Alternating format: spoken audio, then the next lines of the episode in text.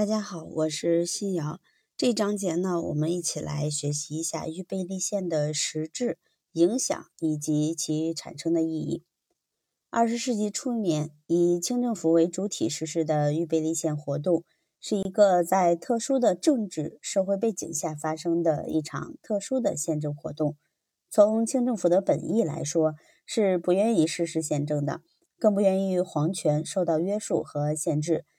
但是，面对内忧外患的形势和国内外立宪力量的强烈呼声，他们不得不做出让步，以预备立宪来应付时局，取悦列强，缓和内外矛盾和舆论压力、政治压力，遏制革命形势，以达到消除统治危机的目的。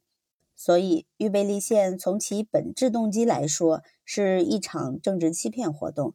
正像载泽在给慈禧的密折中那样说道：“不知今日之宣布立宪，不过明示宗旨为立宪之预备。至于实行之期，原可宽立年期。立宪是不会损害皇室利益的。在这样动机下推出的各项立宪措施，其前提都是要保护皇室的利益，维护皇权统治的。不过，也应该看到。”短短几年的预备立宪活动，在中国历史上仍然有其积极的意义，产生了积极的影响。首先表现在他推出的一系列政策，在实施的过程中，加剧了中央与地方、满洲贵族与汉族权贵之间、阶级之间的矛盾。在本来就矛盾交错的社会背景下，引发了更多的社会混乱。加速了辛亥革命的发生，也加速了清朝的灭亡。从另一方面，催生了新的民主共和政治制度的诞生。比如官制改革中，地方督府为自身利益抵制中央的控制，一再要求划分中央与地方行政权限，削弱王公大臣的权力。又如在内阁人员酝酿产生的过程中，统治集团中的各种势力围绕权力的重新分配，纷纷拉拢亲信，你争我夺，冲突不断。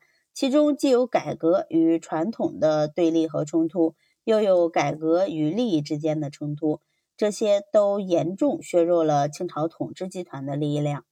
另外，预备立宪过程中产生的一些新机构，如资政院、资议局等，却是封建政体的一体。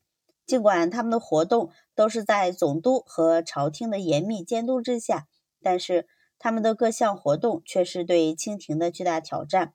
速开国会案，反对九年预备立宪计划，矛头直指皇权权威；对军机大臣的弹劾，则直接针对朝廷的行政中枢。